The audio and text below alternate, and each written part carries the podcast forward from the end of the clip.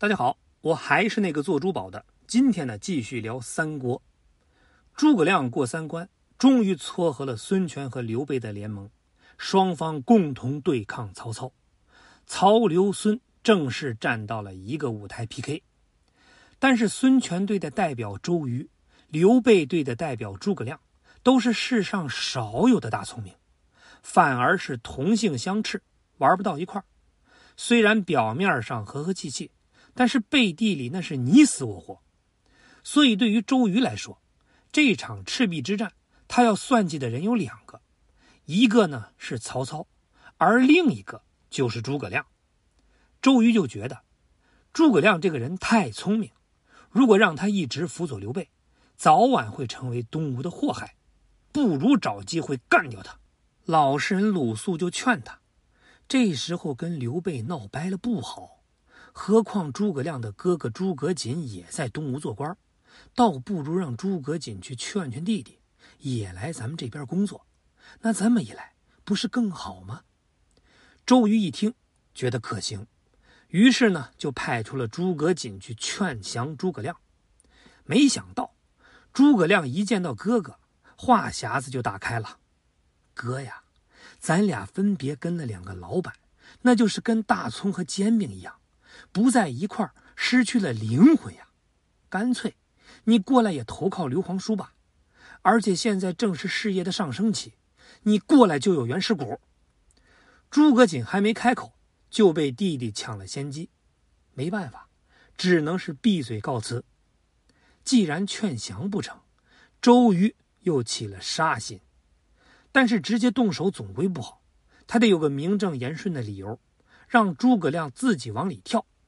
这天呢，他请来了诸葛亮，一脸苦相地说：“先生啊，眼瞅着要跟曹军开战了，但是咱们的装备还有个问题，我想请您帮个忙，不知道您同不同意？”“没关系，部长，您提，我尽可能的满足你。”“好，十天内给我造出十万张弓，有没有问题？”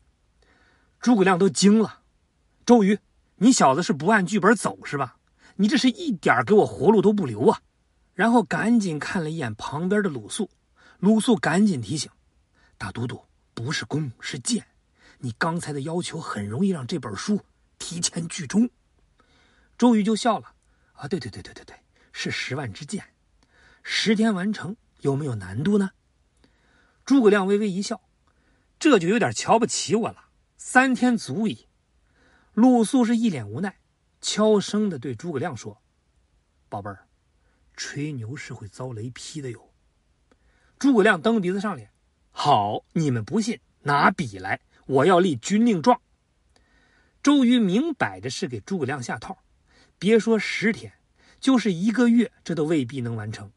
他要的就是诸葛亮完不成，然后给他个名正言顺治个罪。可是没想到。诸葛亮是撒了欢的往坑里跳，还顺带自己给自己埋了几锹土，这倒让周瑜有点怀疑自己了，是我哪儿考虑不周了？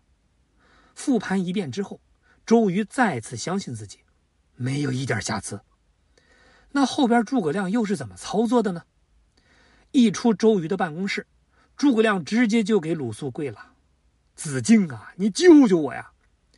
鲁肃一甩脸：“该让你浪！”我是拉都拉不住你，自己找死！我怎么帮你？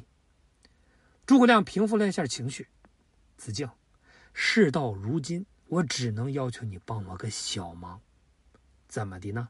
老婆孩子交给我是吗？不是，你借我二十艘船，然后每艘船上配三十个士兵，在船的周围呢扎满稻草人而且这件事你一定不能让部长给知道，一定一定。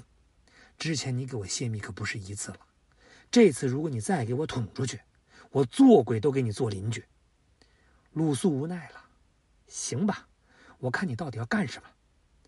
都准备好了，然后呢，连着两天是纹丝不动。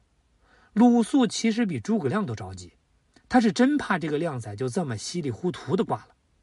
到了第三天凌晨一点，诸葛亮就派人把鲁肃请上船，一起出发。怎么那么巧，还是个大雾天？先生前往何处？大江北岸，曹营水寨。啊！不可，不可！如将限速于不义乎？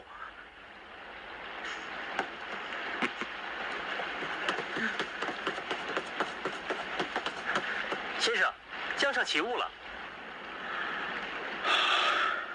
忽忽悠悠的船队直接开到了曹操的水寨附近。这时候江面的大雾比之前更浓了。曹操不知道对面有多少人马，什么构造，不敢贸然出击。当知道船已经到了曹操水寨，鲁肃当时就哭了。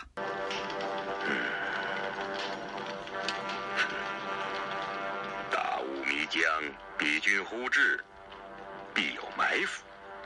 水军切勿轻动。传令各寨乱箭退敌。是是。曹操的大军就这么一直放箭，一直放到天亮。天也亮了，雾也散了，曹老板傻眼了，哪儿有什么大队人马？明明船上都是些稻草人儿，合着你诸葛亮这是来这儿骗物资的呀？这时候呢，诸葛亮就发动了侮辱攻击。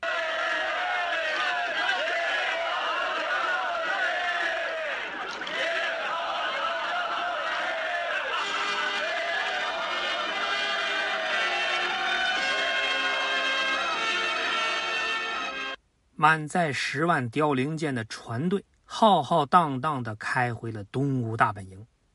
周瑜这才发现，诸葛亮实在是个鬼精鬼精的人，这也动不了他呀。但是周瑜突然就想到：我治不了诸葛亮，我还治不了你吗？谁呢？别急，往下听。曹操号称率领着八十三万大军南下，其实大多数呢都是北方人。个个的都是旱鸭子，根本就不能水战，而水战的主力还是刚刚投降他的荆州水军。现在水军的统帅就是荆州的两个叛徒蔡瑁和张允，而这俩人又是精通水战的人才，所以周瑜就动脑筋了：我不允许曹操团队有这么专业的人存在，必须想办法除掉这俩狗腿子。那真是想什么来什么。就在这个时候呢。三国著名的喜剧人带着自信和智障来到了周瑜的军营。